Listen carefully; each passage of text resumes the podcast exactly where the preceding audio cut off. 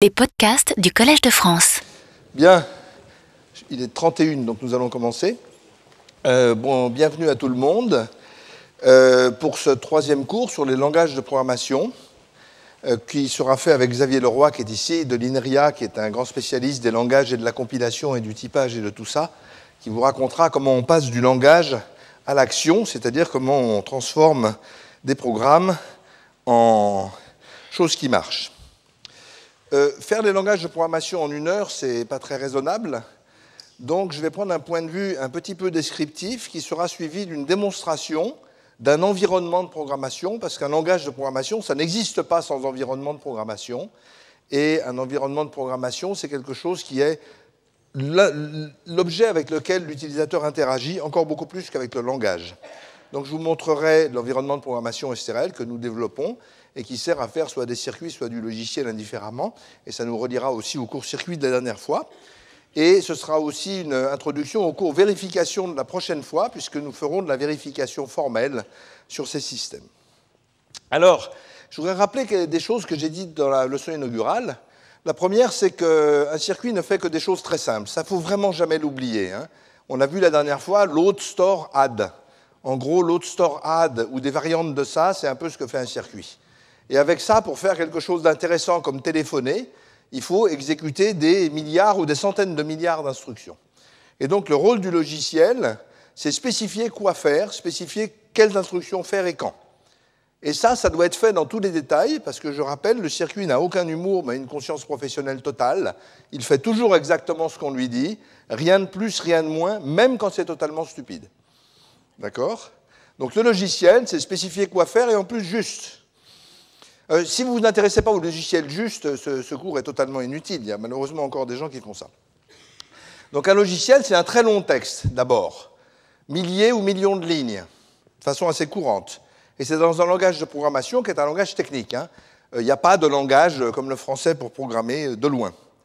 C'est extrêmement varié le logiciel, il y en a de toutes les sortes.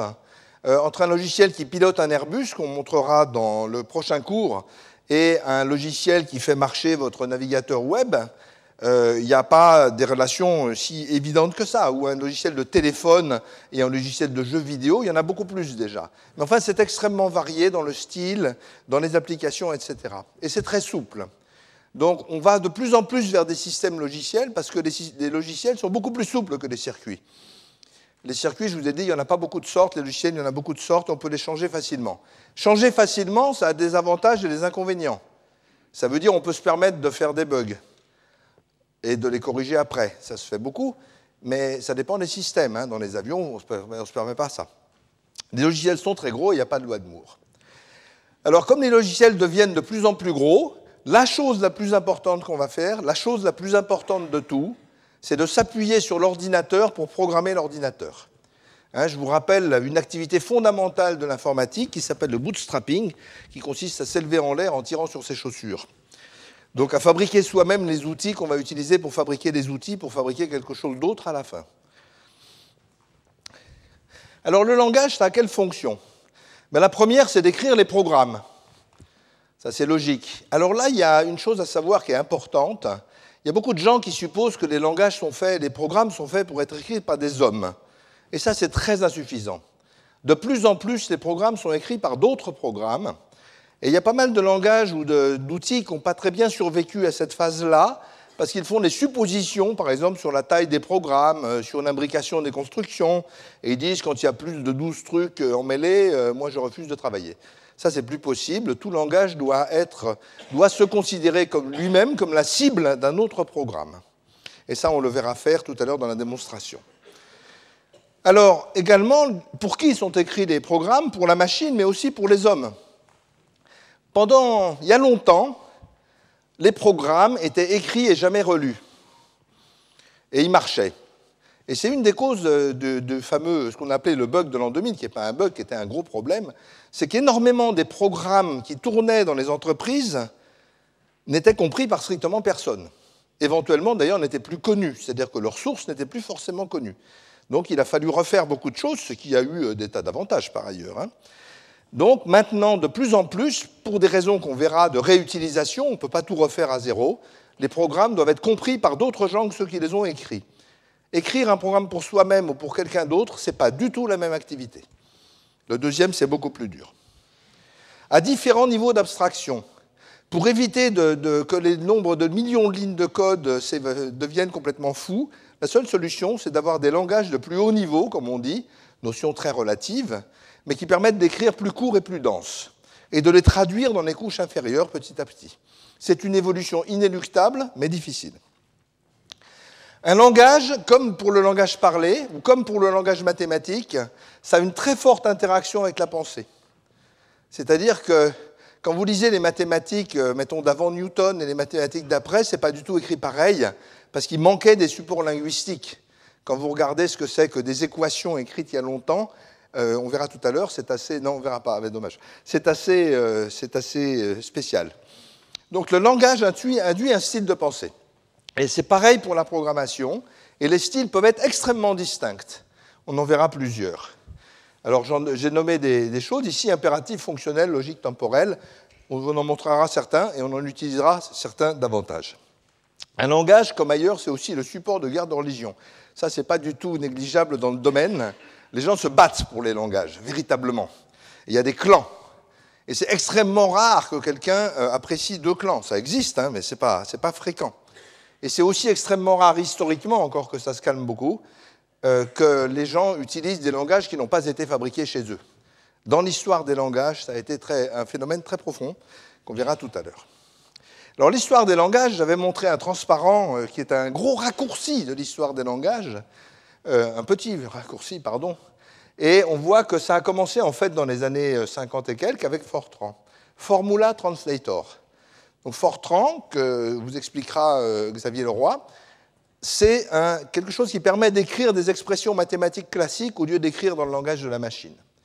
Et donc, c'est des petites constructions. Tous les langages en noir dans ce dessin sont des langages d'origine pragmatique. Euh, bon, il faut modérer un peu. Et tous les langages en bleu sont d'origine très scientifique. C'est-à-dire qu'ils ont été créés par des scientifiques et pas forcément pragmatiques au début. Un exemple est Algol 60, qui a vraiment introduit des notions de mathématiques dans la programmation dans les années 60, ça a commencé un peu avant, et qui a influencé énormément de, gens. Dans les langages qui sont venus très tôt, il y a Lisp, dont on parlera, qui a introduit des notions de programmation extrêmement originales, comme de dire on ne va pas programmer dans le même style que ce que la machine exécute, pas du tout dans le même style. Et puis également, on ne va pas gérer la mémoire de la machine, c'est le système qui va la gérer automatiquement. Et ça, c'était des nouveautés très fondamentales dont je parlerai tout à l'heure. Et puis ensuite, euh, tous ces langages ont eu une évolution assez darwinienne. Par exemple, C, ici, qui est certainement le langage le plus utilisé d'une façon ou d'une autre à l'heure actuelle, est né du système Unix, ou est né en même temps que le système Unix, et a été conçu pour programmer de toutes petites machines. À l'époque, une grosse machine faisait 64 euh, K octets, 64 000 octets, chose qu'on ne peut plus acheter dans le commerce depuis très longtemps. Donc euh, ça se voit encore dans sa, réalisation. Et puis, il y a d'autres langages qui sont nés, euh, par exemple Java, qui a vraiment pris son essor avec le, web, puisqu'on peut télécharger des programmes Java sur votre machine, etc. Ce n'était pas la première fois qu'on pouvait faire ça, mais ça c'est très bien tombé au niveau timing. Euh, toute une branche de langages dits fonctionnels qui sont nés avec eSwim. c'est pour ceux des, amateurs un papier totalement fantastique qui s'appelle The Next 700 Programming Languages de John Landin et qui maintenant est au Camel, donc fabriqué en particulier par l'équipe de Xavier Leroy, qui est un langage extrêmement utilisé dans l'enseignement. Et j'ai mis en rouge euh, des langages qui sont un peu plus spéciaux, qui sont des langages pour les systèmes embarqués et les circuits, qui sont fabriqués dans ma société au début à l'INRIA, à l'école des mines, et au CNRS euh, de Grenoble, par exemple, et à Rennes. Et donc ce sont des langages plus particuliers qu'on étudiera beaucoup dans les systèmes embarqués et que je vous démontrerai tout à l'heure pour STRL. Alors en fait, c'est un, tout petit extrait d'un grand poster que vous pouvez trouver sur le net, euh, et qui est lui-même un extrait d'une chose un peu plus grande dans lequel il y a à peu près 2500 langages recensés. Mais langage, ça ne veut pas dire dialecte. Rien que Lisp a dû avoir quelques centaines de dialectes implémentés et tout ça. Hein. Maintenant, on ne fait plus ce genre de choses. On verra pourquoi tout à l'heure. Alors pourquoi est-ce qu'il y a beaucoup de langages? Ça, c'est quand même une question intéressante. Ce n'est pas uniquement pour le plaisir que les gens ont fait beaucoup de langages. C'est parce qu'un langage, c'est un objet extrêmement complexe qui doit traiter en même temps beaucoup d'aspects. Alors, il y a deux grands aspects qui sont très, très différents l'un de l'autre. Le premier, c'est ce qu'on appelle en anglais joliment programming in the small. Ça veut dire la programmation des petites choses, des actions, des données. Et donc, c'est né avec Fortran, ça vraiment, les données, les actions de calcul. Et puis, il y a quelque chose de tout à fait différent, c'est l'architecture. Mais c'est comme dans le bâtiment. Il y a poser des briques et concevoir des bâtiments. Ce n'est pas la même activité. Mais par contre, les deux activités doivent se relier très bien. Et l'architecture, c'est d'usage plus récent, mais quand on, passe à des programmes de dizaines de milliers ou de millions de lignes de code, ça devient absolument aussi important que les données et les actions, peut-être même éventuellement plus. On écrit de moins en moins de données et d'actions et de plus en plus d'architecture, en fait.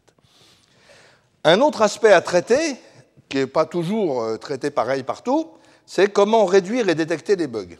Je vous ai dit, les bugs, c'est le problème numéro un de l'informatique. Si on fait semblant que ce n'est pas vrai, il ne faut pas faire d'informatique. Et faire semblant que c'est vrai, ça ne suffit pas à résoudre le problème. Et dans les langages, on verra des choses qui permettent d'augmenter ou de réduire le nombre de bugs. Et euh, tout humain qui pense qu'il peut programmer dans n'importe quel langage avec le même taux de bugs a juste jamais essayé. Il y a eu aussi énormément d'innovations. C'est-à-dire que dans cette longue carte, il y a eu de grandes innovations. Et si je la reprends par exemple ici, on peut dire Fortran, c'était les expressions. Algol, c'était vraiment l'introduction systématique de la notion de fonction. Lisp, c'était la gestion automatique de la mémoire.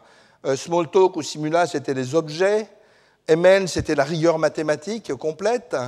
Euh, CSP, c'était le parallélisme.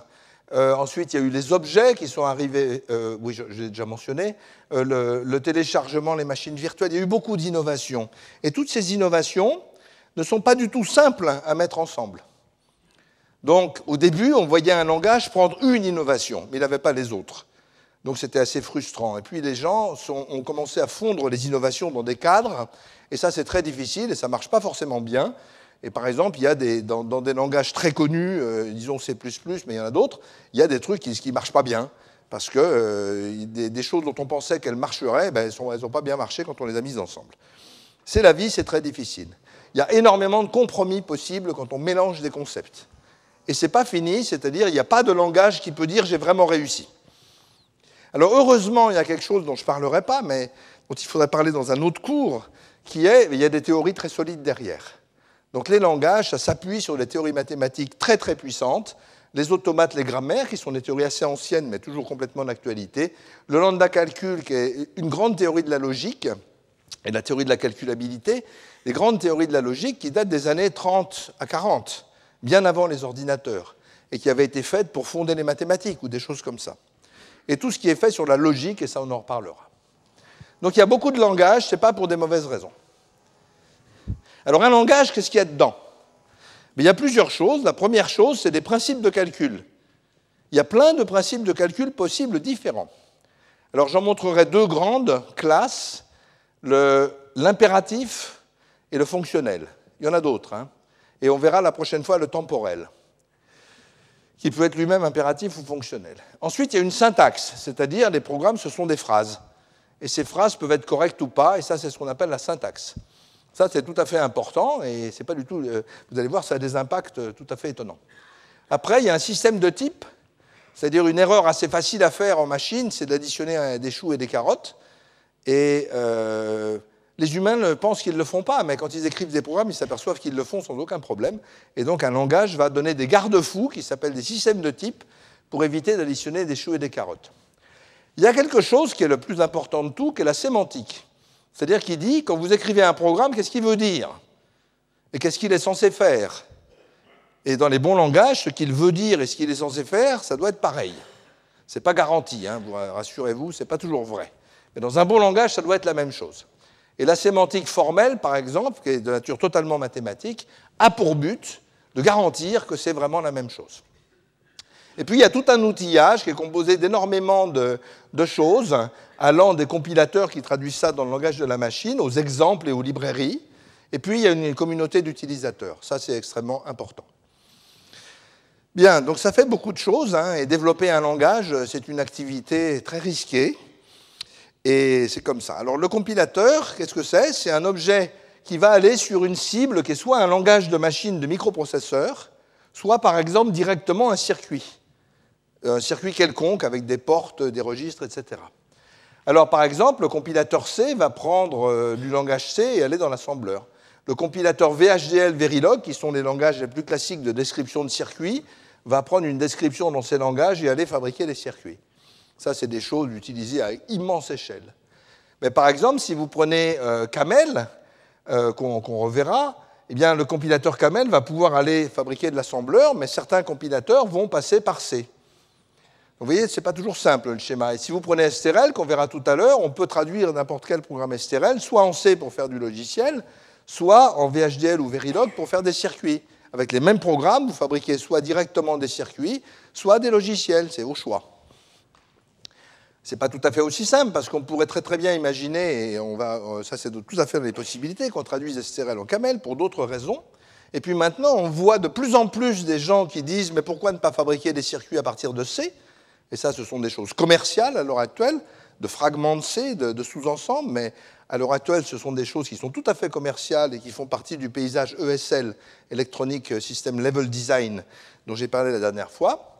Et puis vous avez aussi l'inverse, c'est-à-dire vous avez des gens qui prennent des programmes Verilog et VHDL et les traduisent en C pour faire de la simulation rapide de circuits. Donc le paysage, et là j'ai pris que très peu de langage, hein. donc le paysage peut être extrêmement complexe et l'outillage extrêmement complexe, et tout ça, il faut que ça marche parce qu'un bug dans un compilateur, ça veut dire potentiellement un bug dans tous les programmes qui utilisent le compilateur. Donc les compilateurs sont des objets extrêmement précieux. Alors, ce qu'il faut aussi avoir, c'est la portabilité. C'est-à-dire que quand on écrit dans un langage comme Camel ou STRL, le programme doit faire exactement la même chose, quelle que soit la machine sur laquelle il s'exécute. Que ce soit un Pentium ou que ce soit un petit microprocesseur de téléphone ou n'importe quoi, le programme doit faire exactement la même chose. Ça, ça a été longtemps difficile, maintenant on y arrive mieux, ce n'est pas encore totalement fini, mais c'est indispensable. Alors passons au style. Alors le style se voit d'abord sur la syntaxe, c'est assez rigolo. Euh, le style C, par exemple, ce que j'appelle le style piquant, est caractérisé par l'omniprésence de caractères accolades. Et c'est un tel point que, par exemple, notre langage STRN n'a pas ce format et qu'il y a beaucoup de gens qui nous disent Je refuse de l'apprendre, il n'y a pas d'accolade. Hein, ça, ça existe tout à fait. Euh, quoi qu'on en pense, c'est comme ça. Et ici, voilà un programme qui calcule la factorielle. On reviendra dessus, c'est un tout petit programme qui prend un entier et va recalculer la factorielle de cet entier. Hein, fois, enfin, deux fois trois fois quatre fois cinq fois euh, l'entier. Donc c'est le style piquant qui, a été, qui est dominant, je pense, à l'heure actuelle et qui a été introduit par C. Et maintenant, dans C++, Java et puis des tas d'autres langages, Verilog, système Verilog utilise ce style. Après, vous avez un style tout à fait différent, qui est un style tout à fait rond, qui est le style Lisp, dans lequel l'objet dominant est la parenthèse ronde, c'est beaucoup plus doux comme style, et c'est caractérisé par un très grand ensemble de parenthèses fermantes, il y a des moyens de les faire fermer automatiquement. Et voici la définition de la factorielle en C, écrite d'ailleurs sous une autre forme, et voici une fonction que j'appelle map, qu'on va regarder tout à l'heure, et qui a vraiment été introduite par euh, Lisp et ce genre de choses, et qui est caractéristique de la programmation fonctionnelle. Alors, ne la lisez pas, mais ça vous donne le style. Vous voyez, il y a, des parenthèses et tout, et ça ne s'écrit pas du tout comme du C. C'est ce qu'on appelle un changement superficiel. Ça ne change pas fondamentalement des choses, mais le superficiel est très très important. Ben, il n'y a qu'à voir, l'italien et le français à un certain niveau, c'est des langues très proches, mais quand on est en Italie, ça n'aide pas.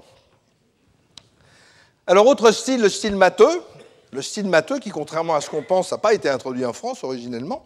Euh, euh, de ML ou de Haskell et on écrit soit posons récursivement, en anglais, on écrit toujours en anglais, hein, le reste a disparu, posons récursivement factoriel n égale, si n égale 1, then 1, else n factoriel n-1. Posons récursivement ça dans l'expression fact de 4 et le système répond 24. Donc ça, c'est un style plus mathématique. Euh, euh, et puis voilà la définition de la fonction map qu'on reverra tout à l'heure et le système va répondre à une formule mathématique qu'on va analyser après. Donc c'est un autre style. Le style logique, prologue. Alors j'en parlerai pas beaucoup, ça a eu énormément de succès, en particulier à cause du projet de cinquième génération au Japon, qui n'a pas vraiment marché, mais qui a popularisé Prologue avant de le dépopulariser malheureusement, parce que c'est quand même un langage tout à fait intéressant. On va donner des relations. Par exemple, je dis Gérard est le père d'Antoine, Robert est le père de Gérard. Ça, c'est des fêtes, ça s'appelle des fêtes, c'est comme ça. Et puis on dit que si x est le père de y et si y est le père de z, alors x est le grand-père de z. Donc on va donner des relations entre les choses et on va poser la question qui est le grand-père d'Antoine et on va obtenir la réponse Robert. Donc ça ne ressemble pas du tout au calcul de factoriel, c'est tout à fait autre chose. Je n'en parlerai pas beaucoup plus parce qu'on n'a pas le temps, mais c'est aussi quelque chose qui a eu des tas de successeurs dans ce qu'on appelle la programmation par contrainte, qui est un grand domaine de la programmation aussi. Alors vous avez des styles verbaux. Par exemple, STRL, c'est un style verbal. Ça veut dire qu'il y a des verbes et c'est des ordres. Ça, ça veut dire quoi? Ça veut dire courir doucement et arrêter ça au bout de 50 mètres. Donc vous pouvez le lire, euh, courir doucement pendant 50 mètres. Et ça, ça dit, pendant 15 secondes, à chaque pas, sauter et souffler en parallèle, qui sont des activités qui peuvent se synchroniser sur les battements de cœur. Donc c'est un langage parallèle, ça c'est la barre parallèle, hein, comme les barres parallèles. Et euh, vous voyez, on, donne des mots et des ordres. Alors, c'est tout à fait différent. Par exemple, euh, on peut voir euh, ce programme, je montrerai la prochaine fois, un petit programme comme ça, à peine plus long, traduit dans un autre langage comme Verilog, il se met à faire 6 pages ou 8 pages. D'accord? C'est extrêmement sensible. la façon dont on s'exprime est vraiment sensible. Et si vous essayez de faire ça en C, ben, c'est compliqué. Style graphique. Il y a tout un tas de styles graphiques. Ça a été introduit par David Harrell du Weissman Institute au début, sous le nom de Slate Charts. Et ça, par exemple, vous verrez, c'est très utilisé dans les systèmes embarqués. Et un Airbus, c'est entièrement programmé en style graphique. Et ça va générer automatiquement du code C. Et dans un Airbus, il y a à peu près 85% du code qui n'est pas écrit à la main, qui est généré automatiquement. On verra ça la prochaine fois. Bien, donc vous voyez, il y a tout un tas de styles. Alors, je ne peux pas les commenter tous en une heure, hein, mais ne serait-ce que connaître leur existence, c'est important. Alors, si on rentre un peu dans l'art dans des langages, qu'est-ce qu'il y a? Quels sont les éléments? Au niveau syntaxe, ben, c'est comme dans les langages parlés, il y a des mots et des phrases. Les mots, ce n'est pas très compliqué. Les identificateurs, X, factoriel, Toto, fou, qui est le nom standard de Toto en anglais, et euh, les identificateurs avec cette orthographe euh, qu'on appelle euh, capitalisé, qui est très agréable. Les nombres, donc ici vous avez un nombre dit entier, un nombre dit flottant, un autre nombre dit flottant, que vous reconnaissez sûrement. Et puis qui essayent d'approximer les réels, hein, c'est une chose assez compliquée en soi. Et puis vous avez des mots-clés, donc les mots-clés, c'est les mots réservés du langage qui donnent les ordres du langage. Et puis avec ça, on va faire des phrases. Et des phrases, il n'y en a pas tellement de sortes il y a par exemple les déclarations qui vont introduire de nouveaux objets. Par exemple, en C, je dis posons, euh, définition deux entiers I et J. Donc je déclare que I et J, maintenant, c'est des entiers. Ou définition de la fonction factorielle qui prend un entier n. En ML, on écrit posons euh, récursivement factoriel de n égale quelque chose. Ça, ça va déclarer des objets, ça définit de nouveaux objets. Et ensuite, ces nouveaux objets, une fois définis, on s'en sert dans des instructions ou des expressions et par exemple, ici, on peut écrire x 2 points égale 1, qui veut dire mettre 1 dans x, qui s'écrit très malheureusement en C, x égale 1, ce qui est une aberration euh, assez embêtante, souvent. Et, et en C, par exemple, ça c'est une boucle qui dit faire la chose suivante pour i égale 0, i égale 1, i égale 2, jusqu'à i égale n-1, en ajoutant 1 à chaque fois à i. Euh, donc on reconnaît bien le style extrêmement compact de C parce qu'il fallait tenir dans des toutes petites machines, il y a longtemps, mais ça on le gardera pour toujours. Et une expression, les expressions arithmétiques comme en mathématiques. Donc ça c'est vraiment les briques de base de la construction des langages. Mais la vraie syntaxe, c'est pas ça. C'est-à-dire que quand on regarde C ou Camel, on écrit n multiplié par fact n-1. Quand on écrit Lisp et Scheme, on écrit multiplié n fact moins n1. Mais c'est exactement la même chose parce que la vérité, c'est ni l'un ni l'autre. C'est une autre structure qu'on appelle un arbre. Et la première chose qu'on fait, c'est de transformer ça en ça. Toujours la première chose qu'on fait. Et, euh, Lisp est le premier qui a fait ça de façon tout à fait systématique d'ailleurs. Donc ici, on dit on a une multiplication de n par une application d'une fonction à une soustraction de n et de 1. C'est un peu simplifié, mais ça donne l'idée. Et alors, ce qui se passe, c'est que la théorie de la traduction de ça dans ça, c'est une théorie qui a été extrêmement développée dans les années 60 jusqu'à 90 et qui continue à être développée, mais maintenant elle a atteint un tel point de, sécurité et de perfection que ça marche vraiment très très bien. Ce qu'on appelle la théorie des automates et grammaires formelles, qui a été très développée en France par Schutzenberger, Niva et bien d'autres, et les générateurs d'analyseurs de syntaxe, qui sont des programmes qui vont faire cette transformation automatiquement. YAC étant le plus connu, mais il y en a d'autres. Alors, comment est-ce qu'on définit un langage? Par une grammaire, et on dit par exemple ici, une expression c'est un nombre, ou bien c'est un nom, un identificateur, ou bien c'est un opérateur euh, encadré par deux expressions, ou bien c'est une expression entre parenthèses, ou bien c'est un appel de fonction, c'est-à-dire un identificateur suivi d'une parenthèse, d'une liste d'expressions et d'une parenthèse, ou une liste d'expressions soi-même, c'est une expression, ou bien une liste d'expressions, virgule, une expression. Donc c'est la définition des listes comme ça. Et ça, ça permet d'analyser tout un tas de choses, mais pas tout à fait, parce que quand on écrit en mathématiques A plus B euh, divisé par C, ben, ça peut être soit ça, soit ça. Ce n'est pas du tout la même chose, et donc il faut donner des règles de désambiguation qui sont supposées connues pour les humains, mais rien n'est supposé connu pour un circuit. Donc il faut donner tout ça. Alors ça se fait très bien. Et ce qui est très important, c'est de constater que la grammaire d'un langage est elle-même écrite dans un langage, puisque ça, c'est un langage. D'accord? Et un générateur d'analyseur syntaxique, c'est un programme qui va prendre ce langage et fabriquer un analyseur de l'autre langage, de celui qui est fabriqué, de celui des expressions ici. Une grammaire, ça peut être très gros, hein, ça peut faire des dizaines de pages, mais ça se maîtrise extrêmement bien. Bon, alors ça, c'était la superficie. Maintenant, si on rentre dans le modèle de calcul, on va voir plusieurs modèles de calcul. Je vais en montrer deux très brièvement. Le modèle impératif, qui est toujours réputé comme efficace, ce qui est vrai parce qu'il ressemble à ce que fait le circuit. Et le modèle fonctionnel, qui ressemble beaucoup plus à ce que pense l'homme et qui est réputé inefficace. Alors maintenant, c'est plus tout à fait vrai, le modèle impératif n'est plus tellement efficace non plus, et le modèle fonctionnel est devenu efficace. Donc la, distance est moins grande qu'elle n'a été. Mais ça ne, ça ne maximise pas les mêmes critères. Et alors, ce qui est peut-être plus important encore, il y a deux sortes de langages, les langages généraux ou les langages spécifiques. Les généraux peuvent tout calculer ce qu'on peut calculer. Il y a des théorèmes que je n'ai pas le temps de montrer ici, mais on en parlera un petit peu dans deux cours disant qu'on ne peut pas tout calculer, ce qu'on voudrait calculer, mais en gros, tous les langages qui savent calculer tout ce qu'on veut calculer sont équivalents. Par exemple, C, ML, Java et tout ont cette puissance. Mais tout langage étant aussi puissant est très compliqué à étudier. C'est-à-dire que, par exemple, on ne peut pas savoir si un programme s'arrête ou tout un tas de choses qu'on aimerait savoir. Donc, c'est sauvage.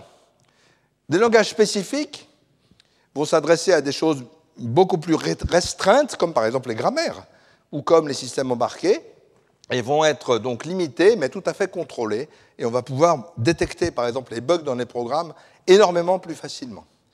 Et puis, il peut être, un modèle peut être typé ou non typé, et typé c'est bien plus sûr, maintenant tous les langages sont typés, mais il y en a encore qui sont non typés et tout à fait intéressants. Bon, alors ça c'est très bref, mais je vais vous montrer un peu dans le détail. Alors voilà le modèle impératif à l'œuvre. Pour factoriel, ça c'est tout à fait le style C. Donc on y va à coup de boucle. Donc on prend quoi? On veut calculer factoriel 4. Eh bien on, dit n ça vaut 4. Et R, voilà, on met R à 1 et puis on définit I. Ensuite là on dit I vaut 2. Est-ce que I est inférieur? Est-ce que 2 est inférieur ou égal à 4 Oui. Donc je fais ça. R égale 1 fois 2. Bien, on, fait un tour de boucle, donc on fait ça. On ajoute un à i, i vaut 3. R, c'est 2 fois 3, c'est 6. Oui, parce que 3 est inférieur ou égal à 4. On refait ça. On ajoute un à i, 4. 4 est inférieur ou égal à 4, on continue. 24. Et ensuite 5, mais là, euh, on, on, réajoute un à i, mais 5, ce test devient faux. Donc on sort de la boucle et on rend le résultat 24.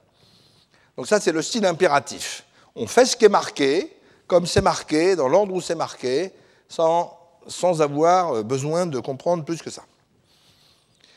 Donc ça, c'est le style euh, dominant, hein, incontestablement. Et puis le style fonctionnel est assez différent. On dit, ben, ça, en fait, on considère ça comme une définition mathématique. Et on va dire, qu'est-ce que c'est que factoriel 4 ben, Comme 4 n'est pas égal à 1, c'est 4 fois factoriel 3. Mais qu'est-ce que c'est que factoriel 3 ben, C'est 3 fois factoriel 2. Mais qu'est-ce que c'est que factoriel 2 C'est 2 fois factoriel 1. Mais qu'est-ce que c'est que factoriel 1 ben Là, ça tombe bien, ça s'arrête, ça fait 1. Et donc, le résultat, c'est 24.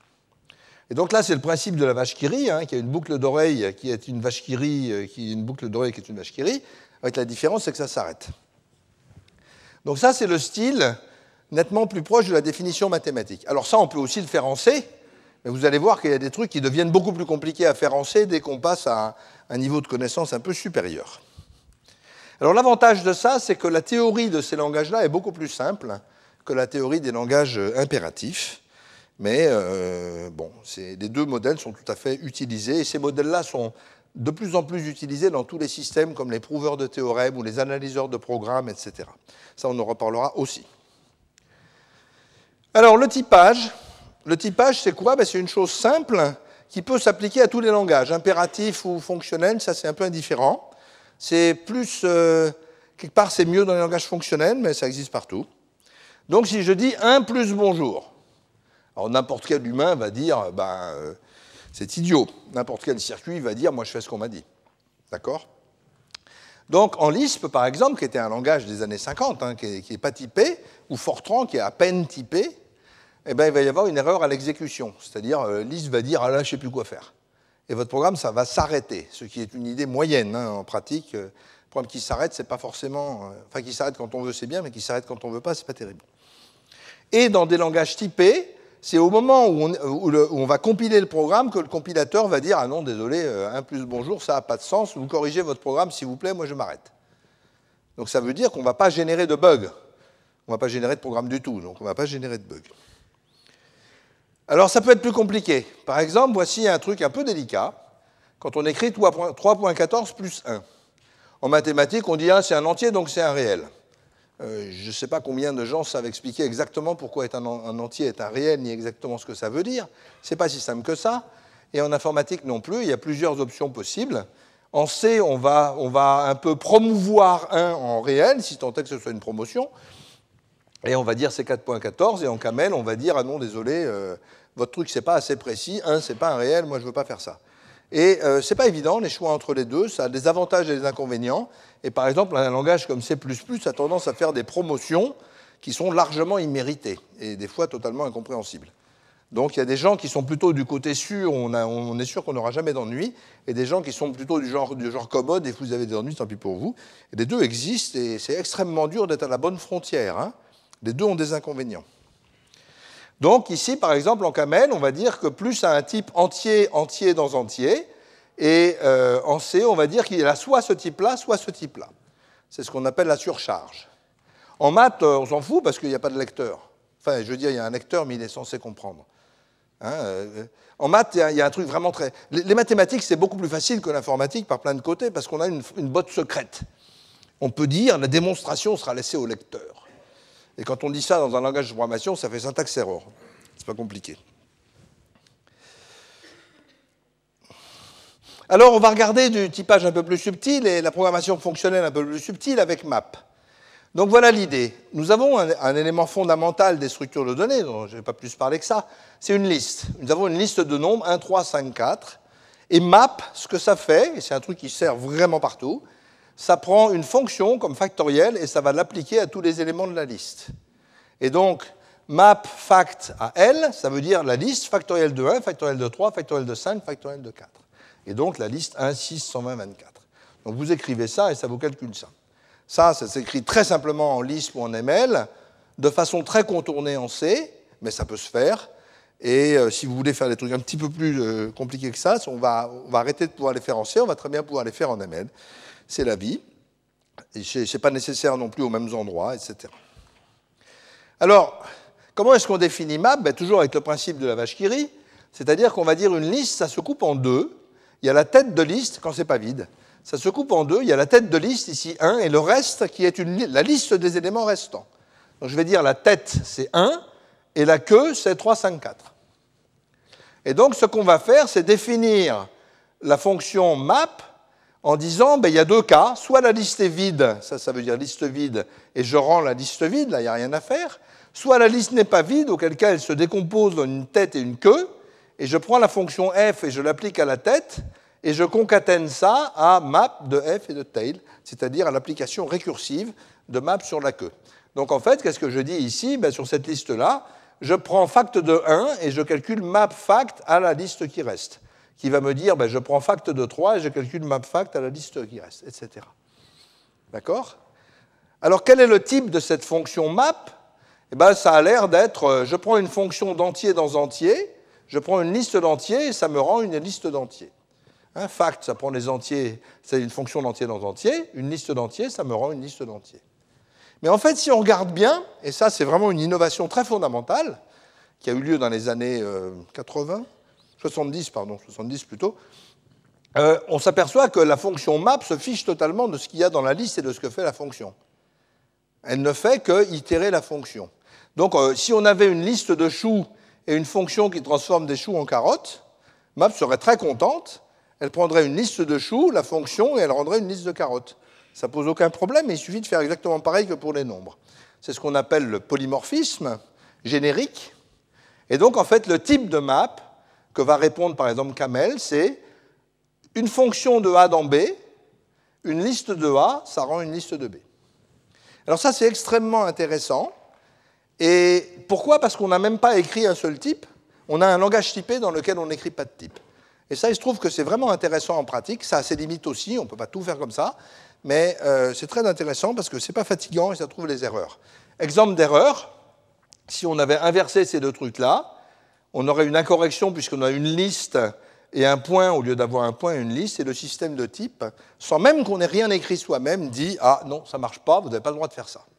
Alors qu'en Lisp, on fait ça, et puis ça se crache, ça se crache même pas l'exécution, ça fait un truc, ce qui est pire.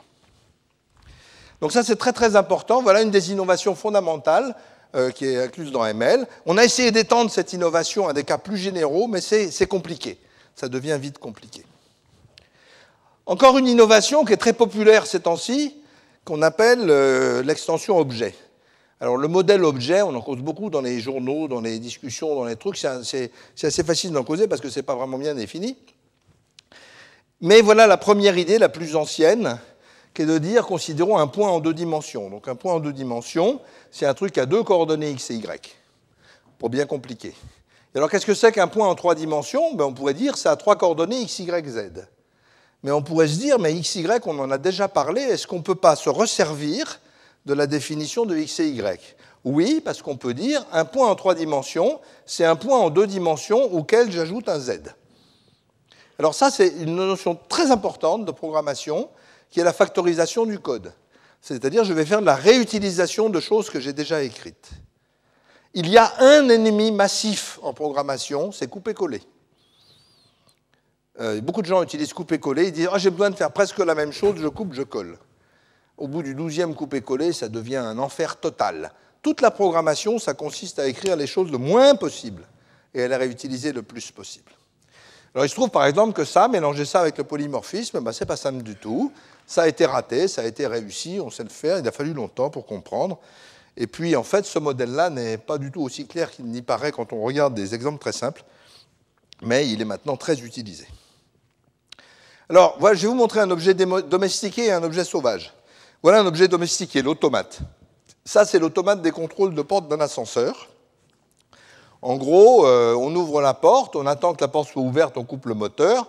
Ici, on a la séquence qui attend savoir quand, la séquence de fermeture de la porte. Je ne vais pas vous le détailler aujourd'hui.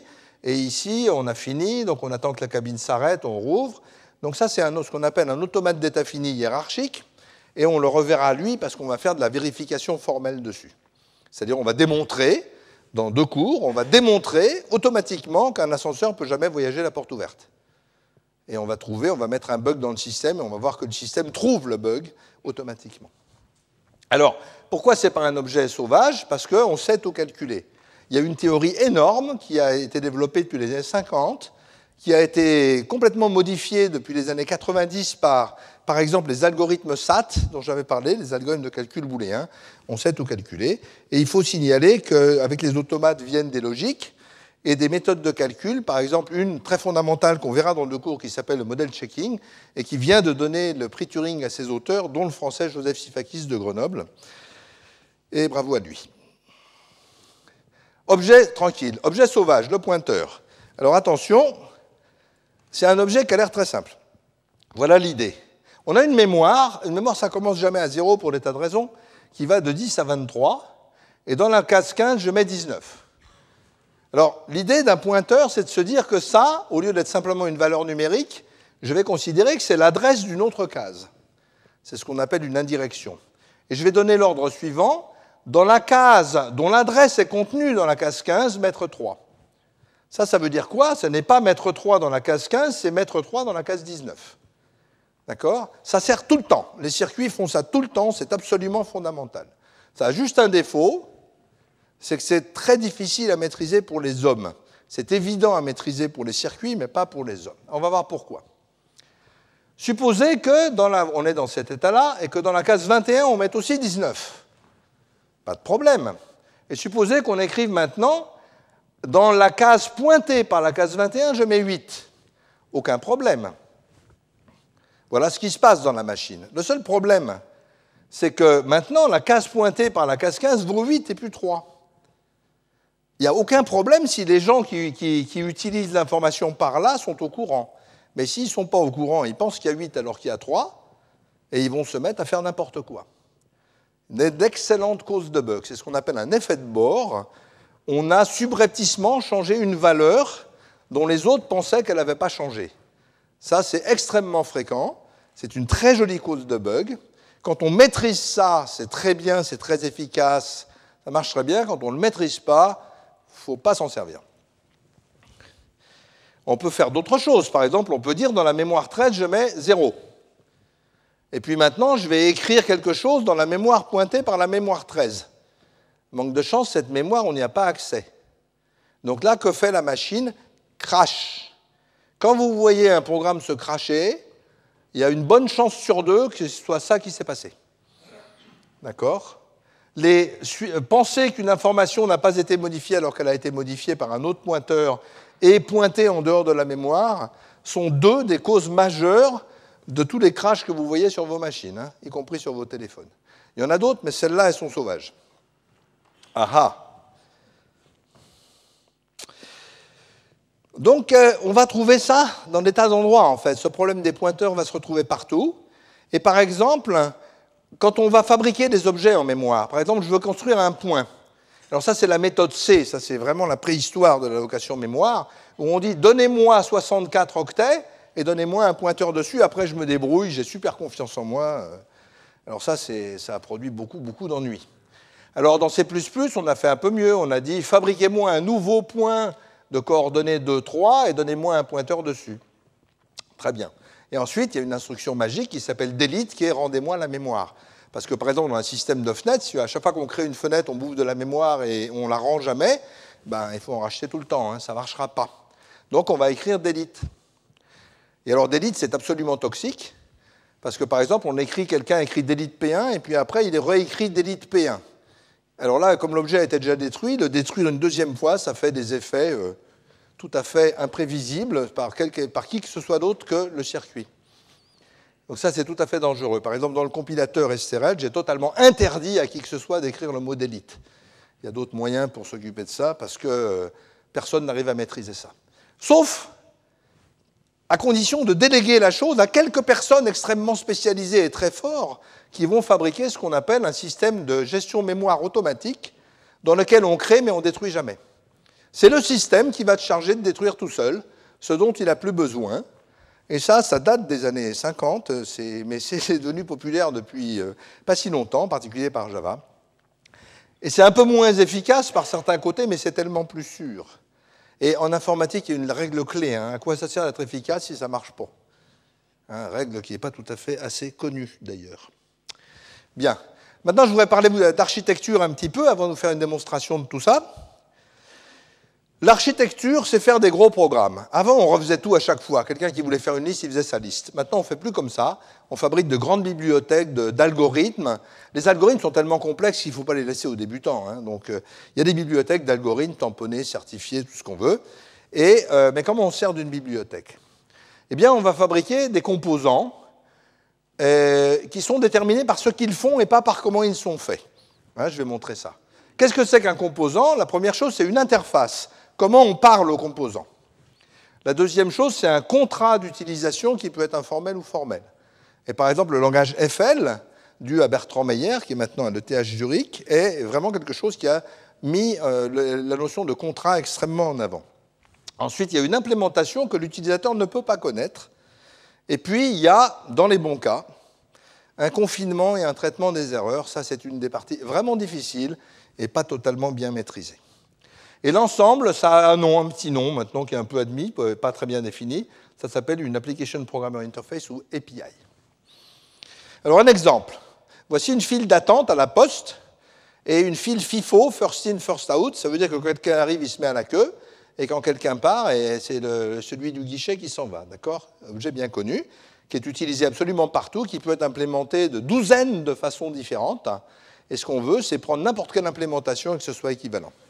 Et donc, on va donner une API, par exemple en C++, on va dire, ben, je vais créer une file d'attente d'une certaine taille. Ici, je vais mettre un entier, par exemple, on peut faire des files de ce qu'on veut, mais je vais, mettre un entier, et ça, ça peut me mettre une erreur full error, au cas où la FIFO est pleine, ou bien je vais enlever quelqu'un, et ça peut me faire une, une euh, erreur euh, file vide, au cas, si la file est vide, et puis j'ai deux prédicats qui vont me dire si elle est pleine ou si elle est vide. Ça, c'est une méthode d'API. En SRL, je vais vous faire une démo de ça on a euh, une, interface de type plutôt circuit. Donc il va y avoir un fil put dans lequel je vais mettre un entier, il va y avoir un fil get dans lequel je vais donner un ordre, je vais mettre un pour dire je veux attraper quelqu'un. Il va y avoir un fil data out qui va rendre la valeur quand je fais get. Et puis il va y avoir quatre fils qui vont m'expliquer si c'est vide, si c'est plein, s'il y a une erreur d'un certain type ou d'une autre. D'accord? Mais je ne connais pas l'implémentation qui est derrière. Voilà. Alors je vais vous montrer ça en marche. Donc sur, une interface ici. Alors au début, ben, comme on ne connaît pas, je vais même vous le montrer dans une résolution un peu plus petite pour que vous voyez mieux. Comme on ne connaît pas le code, je ne vous montrerai rien d'autre que ce qui se passe à l'interface. Donc ici, je vais prendre un test, et un test, ça va être mettre 0, le lire, et relire. Donc mettre 0, le lire, il va ressortir 0. Le lire, normalement, ça va faire une erreur. Ensuite, je vais mettre 1, 2, 3, 4. Ma FIFO est de taille 4. Je vais essayer de mettre 127, ça va faire une erreur. Je vais lire, lire. Je vais écrire, écrire, et des choses comme ça. Ça, c'est ce qu'on appelle un test. Donc, vous avez ici un environnement de programmation. Et ce que je vais faire, c'est de démarrer une simulation de mon système. Alors, mon système est écrit en C, en SRL, et il va être compilé en C, puis C va être compilé dans le langage de la machine, puis ça va être chargé dans le système. Il s'est passé des milliards de trucs déjà. Hein. Mais on n'a pas le temps d'en parler. Alors, ben voilà, ici vous avez, ici vous allez avoir les entrées et les sorties, c'est la seule chose qu'on aura le droit de voir. Donc vous avez ici put et ici euh, data out. Donc je vais commencer, et ça commence par me dire, rouge ça veut dire que c'est vrai, ça a commencé en disant la file est vide. Le truc me dit la file est vide. Ensuite je fais une étape, une étape je vais mettre 0, d'accord? À la sortie il ne se passe rien. Ensuite je vais lire get, à la sortie, je récupère 0 et la file est vide. Alors vous voyez, ce qui est très important, c'est que tout ce que fait l'environnement, c'est de rendre visuel ce qui était invisible. Hein, c'est ça la fonction d'un environnement de programmation, vous permettre de voir l'invisible. Et tout ce qui peut aider à voir l'invisible est absolument précieux. Donc là, c'est de la, petite animation, ça va, ça va s'arranger après. Donc vous voyez, j'ai tout fait marcher là. Euh, j'y étais un peu fort, alors on va recommencer. Donc ici, je mets 0. Ensuite, je fabrique une erreur de lecture. Puis il y a un petit post-it, là j'ai mis un commentaire dans mon test pour voir ça. Ensuite, je vais mettre 1, bon, il ne se passe rien. Je vais mettre 2, la poutre 2 ici. Ensuite, je vais mettre 3, je vais mettre 4, et puis là, la, file est pleine. Donc le circuit me prévient, la file est pleine. Alors j'essaye de mettre 127. Et là, le circuit me prévient, euh, ah oui, l'erreur full error, désolé, vous ne l'avez pas vue parce qu'elle est en dessous. Elle est en dessous. Donc, euh, donc je recommence. Oh, bah tiens, vous savez, euh, voilà ce que fait un environnement de programmation. Je dis, je voudrais relancer le truc et m'arrêter quand il y a full error. Donc, je mets ce qu'on appelle un breakpoint et je dis, allez, tu vas jusqu'au breakpoint. Et là, il me dit, ah, là, il y a full error. Vous voyez, j'ai lancé l'exécution, puis je l'ai arrêté à un point que j'ai repéré. Typiquement, l'opération qu'on fait dans un, l'environnement de programmation. J'ai même pas fait exprès ce coup-là. Voilà. Et puis là, on continue. Donc on fait get, on récupère notre 1 qui attendait depuis un bout de temps. On refait get, on récupère notre 2, etc. Vous voyez OK. Et puis euh, après, on a notre fil vide. Alors ça, c'est sympathique, mais c'est un peu fatigant de regarder les trucs un par un. Donc on va, un environnement de programmation va fournir beaucoup de moyens de visualisation différents. Et là, par exemple, vous avez ici ce qu'on appelle des... Je vais vous le refaire parce que ce sera plus joli. Vous avez ici ce qu'on appelle des chronogrammes, ou des waves en anglais, qui permettent de regarder la chose à travers le temps. Donc vous avez les signaux de l'interface qui sont la seule chose que vous avez le droit de connaître. Et vous voyez ici qu'on a fait put, tchouk, ça, veut dire on a fait put de 0, puis là on a fait une série de puts de 1, 2, 3, 4, 127, puis là on a fait des puts de 5, 6, et c'est le temps qui se déroule, le temps logique des opérations, des clics que je faisais. Et puis ici on a fait des get, et en fonction de ces get, on a récupéré des valeurs. 1, 2, 3, 4, 5. Et puis on voit quand la file était vide, et on voit quand la file était en erreur de lecture euh, ou en erreur pleine. Et là, on voit quand la file était pleine. Donc ces choses-là sont extrêmement précieuses. C'est l'outil universel des gens qui font des circuits, ce qu'on appelle des waves. Sauf que des fois, elles font 2 euh, millions d'unités temporelles. Donc il faut des outils pour aller se promener dedans qui sont haut de gamme. Hein. Bien. Alors ça, c'est le fonctionnement interface. Donc j'ai acheté une FIFO, euh, je ne connais pas son code, mais elle m'a l'air de marcher, mais je voudrais quand même aller voir dedans pour voir à quoi ça ressemble. Alors, on va regarder la, même FIFO autrement et on va aller voir comment elle est faite. Donc on va ici, ici on a une gestion de projet dans le truc de gauche, dans un environnement c'est très classique. On a tous les fichiers qui font le code source de notre application. Alors regardons un peu comment c'est fait. Voici l'interface de notre FIFO. C'est un peu ce que j'ai marqué tout à l'heure. La FIFO va travailler sur des types d'objets qui sont ici des entiers naturels, ça s'appelle unsigned, mais on pourrait faire des FIFO qui travaillent sur n'importe quoi, bien sûr, ce qu'on appelle des FIFO génériques. Et ici, on a notre interface, le même qu'il y avait sur le transparent, où j'ai une entrée put, une entrée get, une sortie data out, empty, empty error, full full error. Hein, imaginez que c'est un circuit, mais ça marche pareil en logiciel. D'ailleurs, on va générer du logiciel avec ça aussi. Alors, quelle est la structure de la FIFO, de celle que j'ai fabriquée? Eh bien, c'est une structure que je vais représenter graphiquement par un système de deux choses. Une mémoire, c'est-à-dire que je vais prendre un bout de mémoire et je vais mettre les objets de ma FIFO dans la mémoire. Et un contrôleur qui va dire quand est-ce qu'on met des objets dans la mémoire et quand est-ce qu'on on répond aux requêtes. Et ça, ça veut dire qu'il y a un gros câble là dans lequel il y a toute l'interface d'utilisateur et là, il y a un gros câble dans lequel il y a toute l'interface de lecture-écriture-mémoire.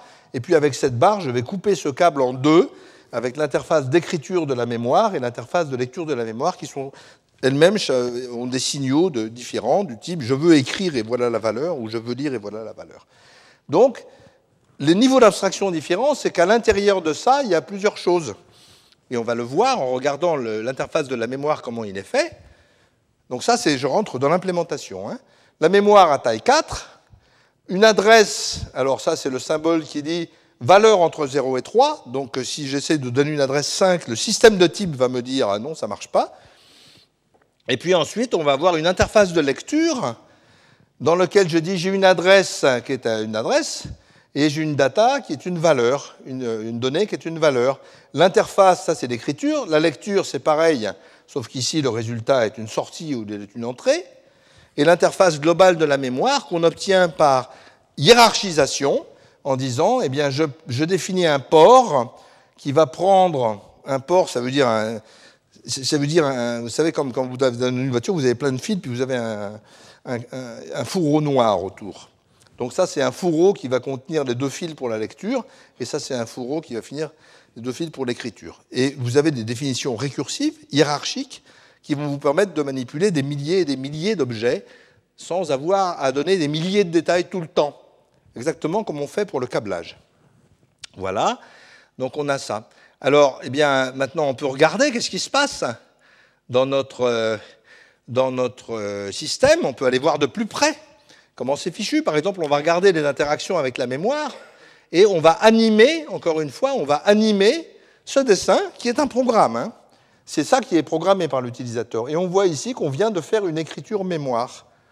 Et dans nos tableaux en bas, on va voir qu'on peut aller voir tous les détails si on veut. Par exemple, la mémoire, elle est là. Il faut que j'enlève ça.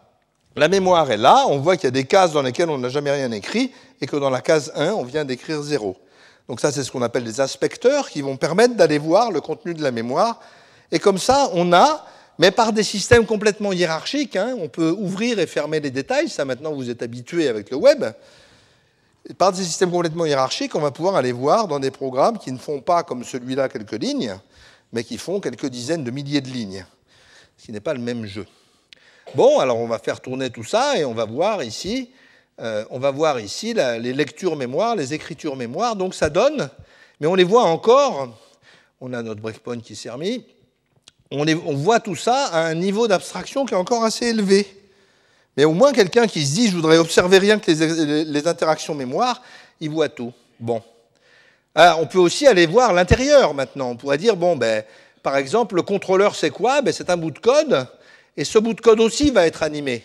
C'est des équations logiques, c'est du code, là je ne vais pas détailler, mais ce que je voudrais juste montrer, c'est que ça s'anime aussi, et que quand on exécute ça, on voit exactement en vert, par exemple ici on vient de calculer full, et on voit exactement en vert ce qui est fait et ce qui n'est pas fait, ça permet d'aller voir à l'intérieur des programmes. Voir est la chose la plus importante. Bien, alors c'est bien, on a fait notre programme, on en est content, qu'est-ce qu'on en fait après? Eh bien après, on va prendre dans un système comme ça, on va dire, ben, je veux générer du code dans un autre langage. Et par exemple, ici, je vais vouloir produire du C. Alors je vais dire, je veux du C, bon, très bien, euh, générons du C. Donc hop, en un clic, on a transformé notre programme d'un langage dans un autre, avec un compilateur SRL versé. Et ce C, vous pouvez le faire marcher dans votre microprocesseur préféré, sur votre téléphone, dans votre PC où vous voulez, et ça va faire le boulot. Et vous pouvez même voir ce que c'est, avec des outils de visualisation encore. Et vous voyez, c'est, c'est pas très. Je vous le mets un peu plus loin. Voilà, ça ressemble à ça. C'est pas absolument fascinant pour un utilisateur, hein, mais on s'en fout, c'est pour une machine. Alors, ce n'est pas totalement aussi simple, mais en gros, c'est ça. Mais on peut aussi dire, par exemple, générer un circuit. Donc, euh, dans ce cas-là, on va choisir un autre langage, on va dire VHDL et on peut générer un circuit très hautement optimisé et faire une preuve, que une preuve mathématique complète en machine que l'optimisation a juste, c'est-à-dire qu'elle n'a pas cassé le fonctionnement.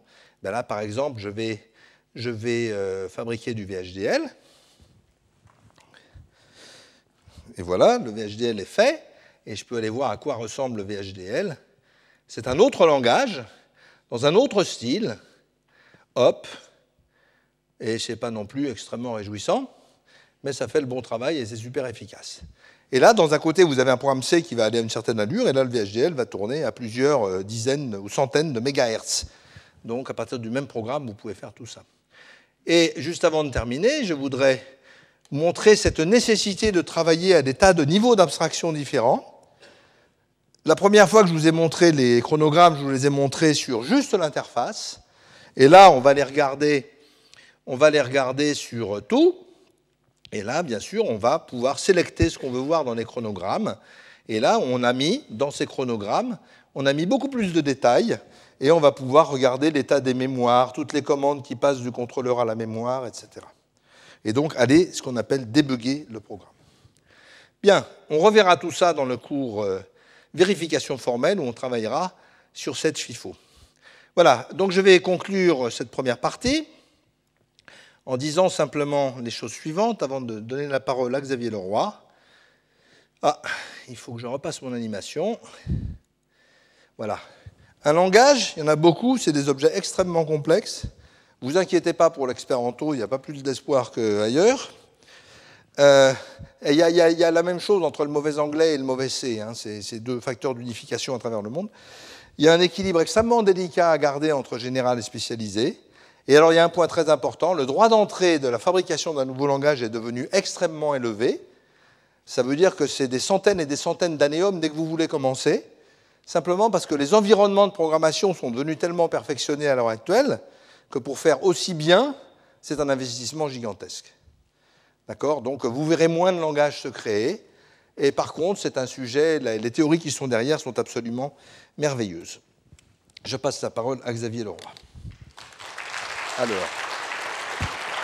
Retrouvez tous les podcasts du Collège de France sur www.collège-de-france.fr.